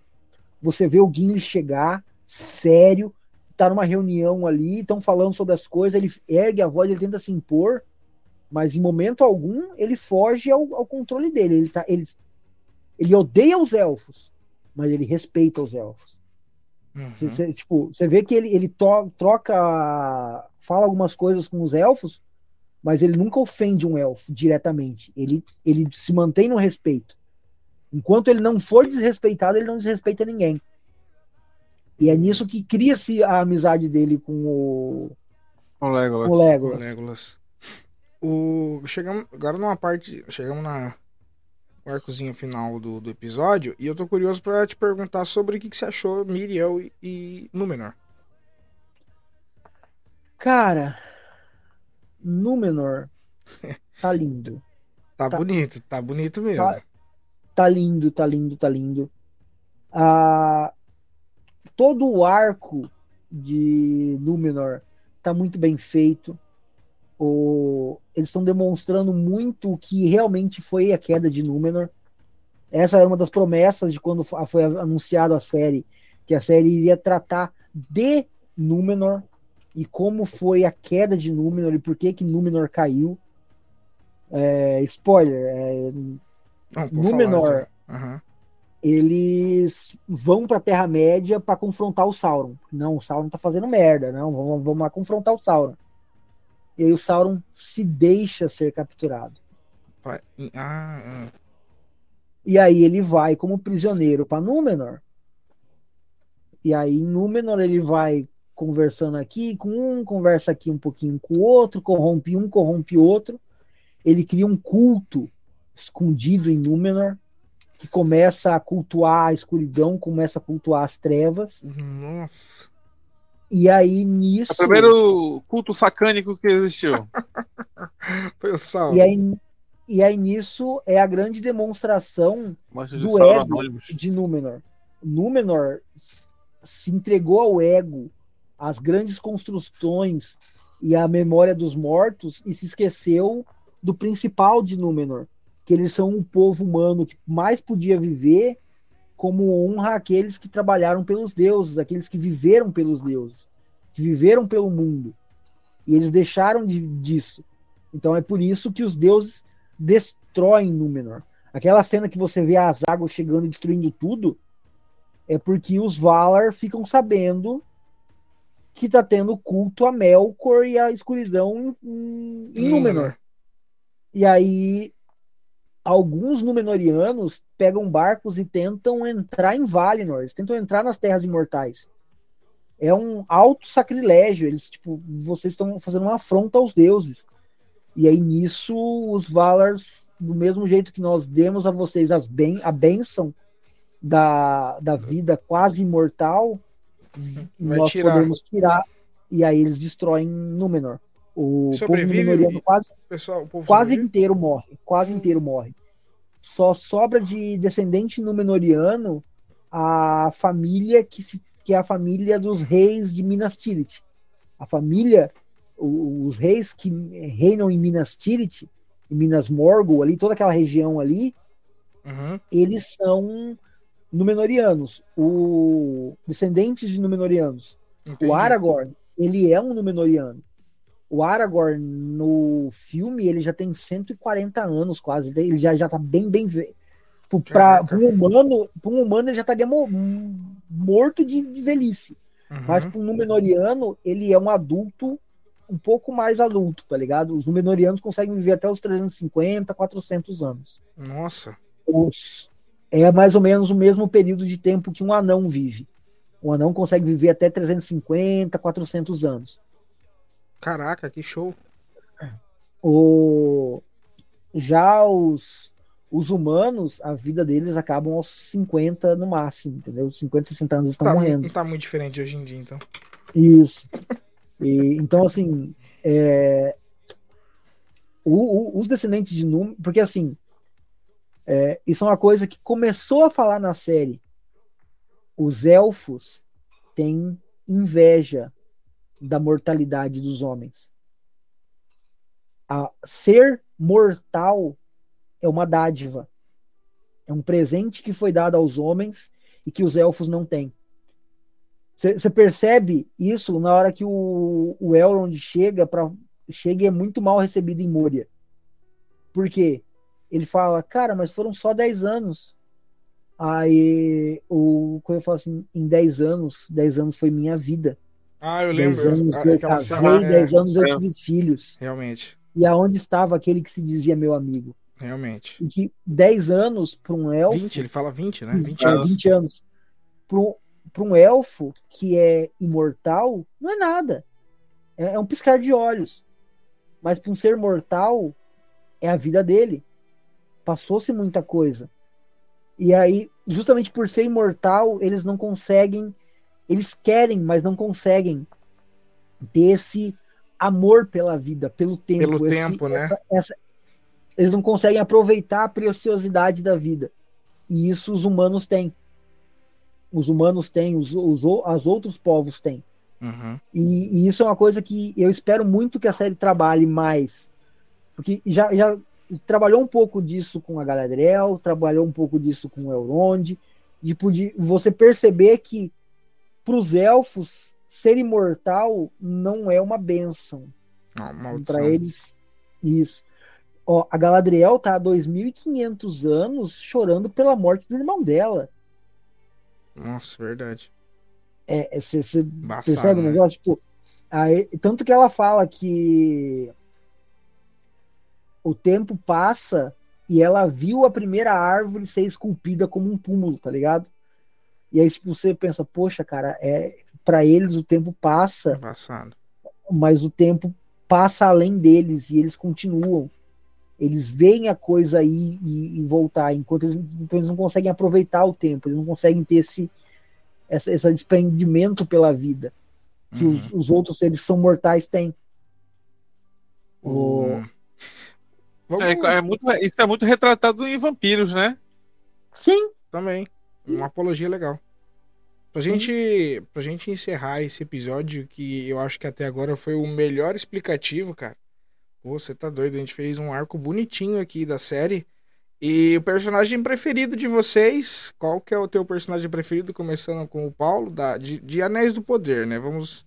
Da série. Da série, da série. Da série é... Ai, um personagem preferido da série. Da série. Adore. A menininha. A, a, a menininha Pepeludo. Isso. Por ser novidade o, também. O arco, né? dela, o arco dela tá muito bom. É um negócio assim. É uma personagem carismática. É um. É tratado muito daquilo do. Do que o Tolkien gosta de tratar nos personagens dele. Legal. E é, às vezes é porque, tipo, os outros personagens é personagens que eu conheço dos livros. Eu tô vendo coisas que eu esperava ver. Tipo, Entendi. Tipo, Galadriel, beleza, eu tô vendo Galadriel fazendo o que eu esperava que ela fizesse. Ah, ah tal... entendi. Tá, tu escolhe a por ser novidade pra ti.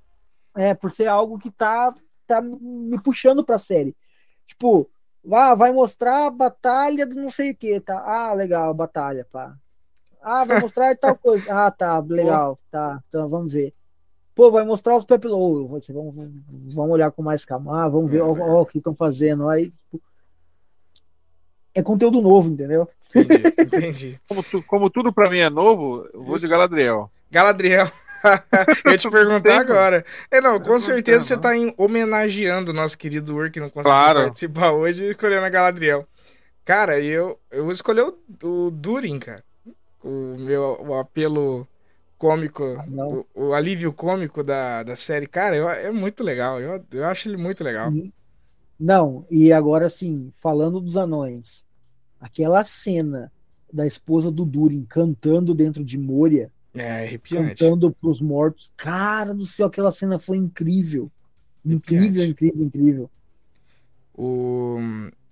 Inclusive, a gente usou como chamada para esse episódio, como trailer do podcast, a música no final conta, canta, né, a criação do. Ela mais Dos ou menos, ela, ela conta, ela, ela, canta o poema que você falou agora há pouco. Né? Isso. Né? É, ela canta o poema. É, é o poema principal de O Senhor dos Anéis, é onde se baseia a construção dos anéis, a construção das coisas, tudo. Tem, assim, O Senhor dos Anéis tem muito conteúdo, cara. O Senhor, o Senhor dos Anéis tem muito conteúdo. É, para quem tá ouvindo a gente aqui e quiser ter mais conteúdo de, de Senhor dos Anéis, que é, ó, oh, que gostei da série, gostei dos filmes, eu queria saber mais e tal, aonde que eu procuro, aonde que eu vou. Tem um canal no YouTube incrível, incrível, incrível de brasileiros. Os caras estão assim, Importante. uma qualidade, de, uma qualidade de conteúdo melhor do que de muito canal do exterior. Os caras foram chamados até na, pra, na Inglaterra para assistir o, a prévia do primeiro episódio de Anéis de Poder. É o pessoal do Tolkien Talk. Top. Eles eles fazem estudos sobre o conteúdo de Tolkien, eles trabalham sobre personagens específicos, eles fazem citações dos livros, interpretação de muita coisa. Eles fizeram avaliativos de cada um dos, dos episódios de coisa, se não me engano, e eles trabalham muito da, do conteúdo que foi é difícil de difícil acesso. Eles trabalham muito sobre as cartas, eles trabalham muito sobre contos inacabados. Eles, eles têm muito, muito conteúdo bom ali para trabalhar. Show. Então é, é uma coisa assim. E eles fazem vídeos é, falando, é quase como se fosse um podcast. Você pode malhar e botar para escutar o vídeo do cara de 40 minutos lá e, e boa. Top, top. Pessoal que quiser, é, o pessoal quiser assistir, procure então o Tolkien Talk. É... Bom, meus queridos, a gente vai encerrando mais um episódio. Só deixando um adendo. É... Para quem gosta de games, é... É Shadow of Mordor, muito legal. Pra... Eu acho muito legal. Pra quem gosta de games, Os então. Os dois jogos são muito bons. Os dois, Os dois jogos. Criar tropa, muito bom. Muito bom é, muito você bom. pode tanto batalhar contra os orcs quanto dominar e criar o seu exército, você invade as outras fortalezas, é muito legal. E pessoal, fiquem ligados que foi confirmado pelos, pelo novo chefão da Warner que vai ter mais um filme de Senhor dos Anéis. Não sei qual do que o que eles podem. É, um é, essa, essa é uma das perguntas que eu tinha. Depois da, da terceira era e entrar na quarta, né, como tu disse, tem alguma coisa que tu acha Quarta... que pode ser explorado? Quarta Era tem algumas fanfic, basicamente, tem alguns contos. Nada que o Tolkien tenha deixado que possa virar uma Não. Quarta Era. O, o, porque assim, o Tolkien comenta muito que a Quarta Era é a, a Era dos Homens. A, a Era dos Homens é a era onde a magia já acabou, é, é a era onde os elfos já não vivem mais na Terra-média, é onde os anões voltaram a dormir. É, tipo, é, é, é, a era dos homens, é a, é a, era onde os homens finalmente vão florescer, apesar das outras raças. É a era onde os finalmente, a, porque a Terra-média ela foi criada pros humanos. Ela foi criada pros humanos. Os povos que vieram antes foram os seres, os elfos são os seres imortais que vieram como beleza esplêndida criada por Ilúvatar, mas ele, a, ele viu a falha dele nos elfos, que é a imortalidade. Então ele garantiu a esses seres o direito de vir para Valinor, que é as Terras Imortais, e criou os humanos. Então os, Va os Valar vinham para a Terra-média com frequência antes dos elfos acordarem, esperando o dia que os elfos acordariam, esperando os elfos chegarem. Eles eram aguardados pelos deuses, porque eles queriam ver finalmente os filhos de, de seu pai, os filhos de seu criador. Os, os, filhos esperados. Então, o que, que eles podem trabalhar de filme? Filme. Eles podem não, foda que eles só têm direito sobre o Senhor dos Anéis, eles não têm direito sobre Silmarillion. É, eles não têm direito. É, de repente, né? Não sei. É, a não ser que eles comprem o, o direito para fazer algo sobre Silmarillion. Sim. Porque daí no Silmarillion tem, tem a, a referente a Silmarils, tem Beren Lúthien, tem, tem, tem bastante conteúdo, tem muita coisa boa para fazer filme lá. Tem, ixi, Beren Lúthien tem Sil, Mas Silmarillion é a primeira era, né? É. Silmarillion, a maioria das histórias acontecem na primeira era. Entendi. Aí... É, aí fica a curiosidade, de repente, é, como vai ter um novo filme do Harry Potter criado totalmente. É, não, não se sabe se vai ser em cima da criança maldita, da, que é a peça, ou se vai ser criado exclusivamente para o cinema. Mas pode acontecer, pode acontecer a mesma coisa, né? A estratégia de, a estratégia do novo chefe é, da, assim, chefão da Warner é também... apostar no que deu certo. É, Game ou eles Thrones, podem... Harry Potter. Ou eles podem também fazer aquilo que eu estava comentando no começo do, do da nossa conversa. Porque durante o filme do Senhor dos Anéis, O Retorno do Rei, a gente vê a batalha em Minas Tirith. A gente não viu a batalha no Reino dos Elfos. Ah, eles podem fazer com outros pontos não, de vista, né? A gente não viu a batalha com, com os anões. Legal, boa, viu... verdade, né? Eles podiam. É, eles podem recontar a história por um outro ponto de vista, de repente. Sim, não sei se teria. Não sei, é, é, seria interessante, mas não sei se, se daria sucesso de bilheteria. É... Entendeu? É, não sei, vamos ver a estratégia deles lá. Eu acho que tipo os fãs iam curtir, né? Mas, ah, tipo... é, também, também. Mas ele, é, ele tem uma mina é de ouro na mão, né? Porque ele tem ali DC, é tem Harry tá Potter, Game of Thrones e Senhor dos Anéis. Então ele tem um puta Pô, ele tem as quatro maiores. Uma das quatro maiores é, sagas uhum. e fanfics que tem é só ele tem na mão dele lá para poder tá fazendo alguma coisa. Mas enfim, Isso. galera, a gente. Pô, o papo tá ótimo, né? Mas a gente sempre padroniza cerca de uma hora e meia de, de podcast. É, obrigado, Paulo, mais uma vez ter participado com a gente. Obrigado, Juninho. Tá mais Tamo uma junto. vez aqui, dando aquele suporte para nós, meu querido host. E pro pessoal fica aí, por gentileza, o convite para nos seguir, né? Nos seguir, marcar o sininho, dar um like no vídeo. E qual vai ser a nossa herança maldita de hoje para quem não seguir, não nos seguir, Juninho? Cara, deixa eu ver. A herança, ó, a herança maldita para quem não nos seguir hoje, o próximo, o próximo Uber que você pedir vai ser um Ford K, bolinha. K bolinha. 2012. Esticar as perninhas. Quem não seguir vai ficar calvo até o fim do ano. Nossa, é, perfeito. Mas é que o Victor não seguiu a gente? o Victor, o Victor tá dando três. Tá de seguindo, e seguindo, é de seguindo, seguindo. Ele é o ex-calvo. Bom, gente, então fica aí. Quem não nos seguir vai ficar calvo até o final do ano. E não tem discriminação. Mulheres também, se não seguir, vai ficar calva, viu? Mas então, obrigado, galera. Obrigado a todo mundo que participou, tá? O pessoal da rádio, Spotify e no YouTube. Grande abraço para vocês. Obrigado, Paulo. Obrigado, Juninho.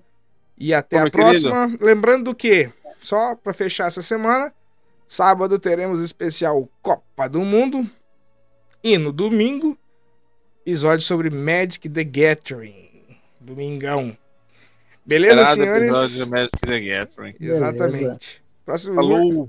Valeu, galera. Um abraço para todo mundo e tchau, tchau.